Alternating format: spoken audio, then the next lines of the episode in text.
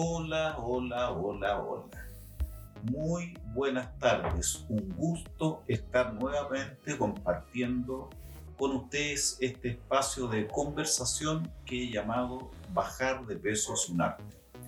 Un programa de podcast destinado a la información para la adquisición de estilos de vida saludable.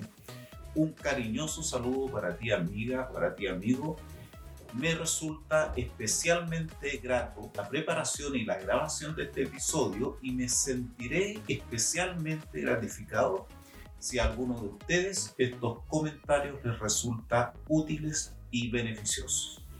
Hoy les voy a hablar de el metabolismo energético. Soy Rafael Jiménez Lira, nutricionista, magíster en nutrición y alimentación y Master Coach con programación neurolingüística.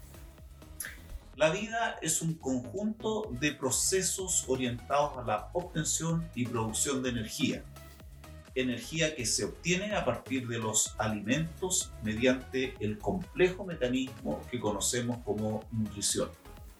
Entonces aquí una diferencia que es necesario dilucidar entre los conceptos nutrición y alimentación en forma muy sencilla debes entender que la alimentación es un concepto referido a lo que ocurre con los alimentos fuera de nuestro organismo. Y esta, la alimentación, finaliza cuando ponemos los alimentos en nuestra boca. Y entenderemos por nutrición el proceso que se inicia con la puesta de los alimentos en la boca comenzando allí una serie de reacciones que favorecen que los nutrientes de los alimentos lleguen a cada célula de nuestro organismo. El metabolismo corresponde en consecuencia a un proceso integrado que incluye componentes químicos y físicos destinados a mantener la salud, a favorecer el crecimiento y permitir un nivel apropiado de actividad física por lo tanto, la energía obtenida de los alimentos se emplea para llevar a cabo las siguientes funciones.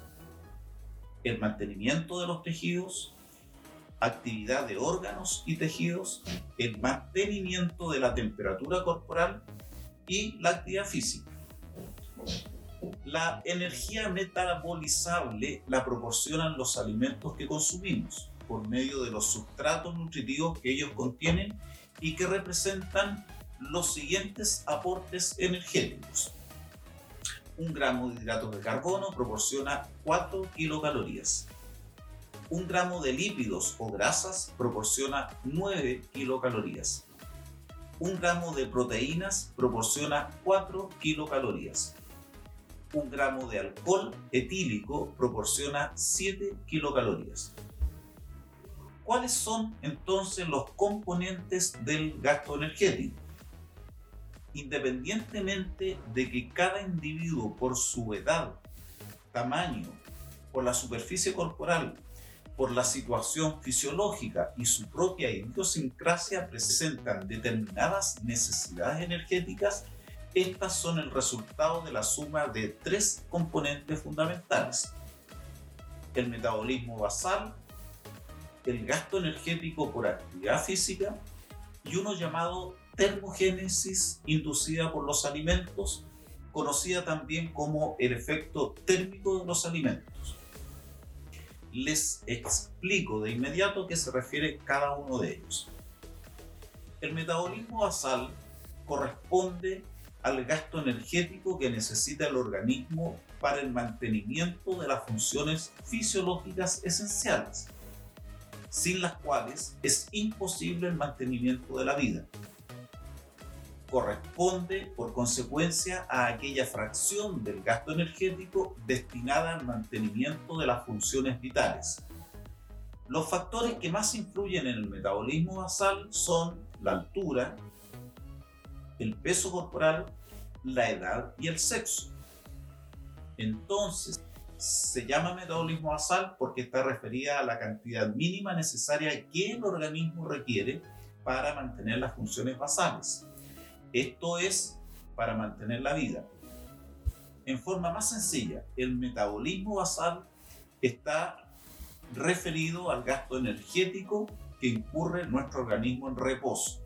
Si hacemos un símil con un automóvil, corresponde al gasto de combustible en ralentí, concepto que se aplica al mínimo de revoluciones por minuto que tiene un automóvil cuando no está acelerado. El segundo componente, el gasto energético por actividad física, es el segundo componente del gasto energético total y está referido a la cantidad de energía que requieren nuestras actividades rutinarias relacionadas con el trabajo, con el estudio, con la recreación, con el ejercicio y con las actividades deportivas y que son dependientes de la edad y del sexo. Y existe un tercer componente del gasto energético total, conocido como la termogénesis inducida por los alimentos constituye el gasto que ocurre tras la ingestión de una comida. Esto significa que nuestro organismo, al igual que una fábrica, requiere de energía para el procesamiento de los alimentos que consume. Esta energía es para que el organismo extraiga los nutrientes de los alimentos y los incorpore a cada célula para su uso. Resumamos hasta esta parte de la conversación. Nuestro organismo, como todos los organismos vivos, es una máquina que procesa alimentos para obtener energía de sus nutrientes, proteínas, hidratos de carbono y lípidos, o conocidas también como grasas. Y hemos dicho también que el gasto energético total se compone de tres factores. El metabolismo basal, que corresponde al 60% del gasto diario.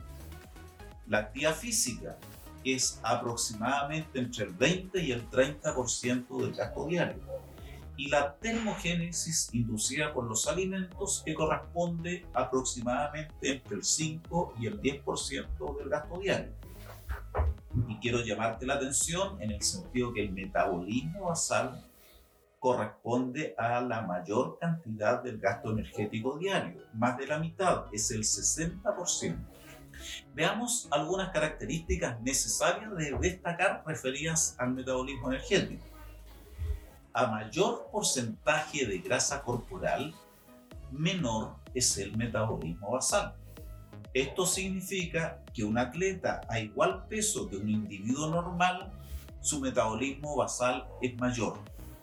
En otras palabras, cuando una persona con exceso de peso y una persona con peso adecuado para su estatura están en estado de reposo, quien tiene exceso de peso gasta menos energía y ambos menos que un atleta.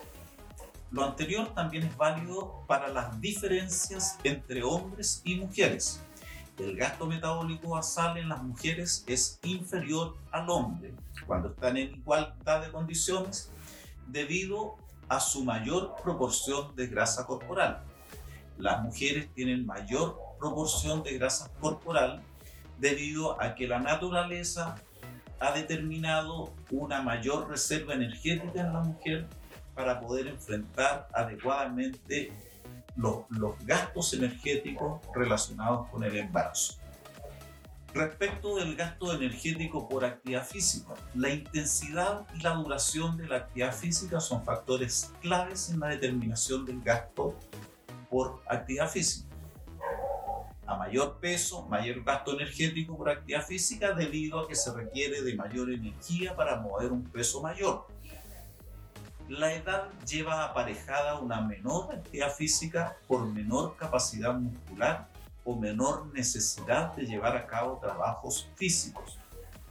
También influye el clima en el gasto energético porque puede condicionar la actividad física en forma importante, especialmente en los climas extremos.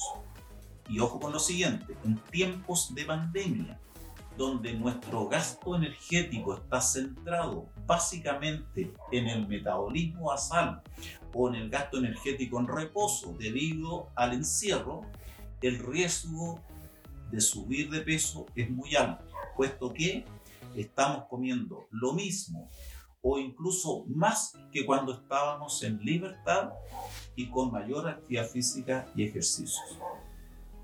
Si este programa te ha gustado, compártelo en las redes sociales. Soy Rafael Jiménez Lira, nutricionista, magíster en nutrición y dietética y master coach con programación neurolingüística. Hasta la próxima.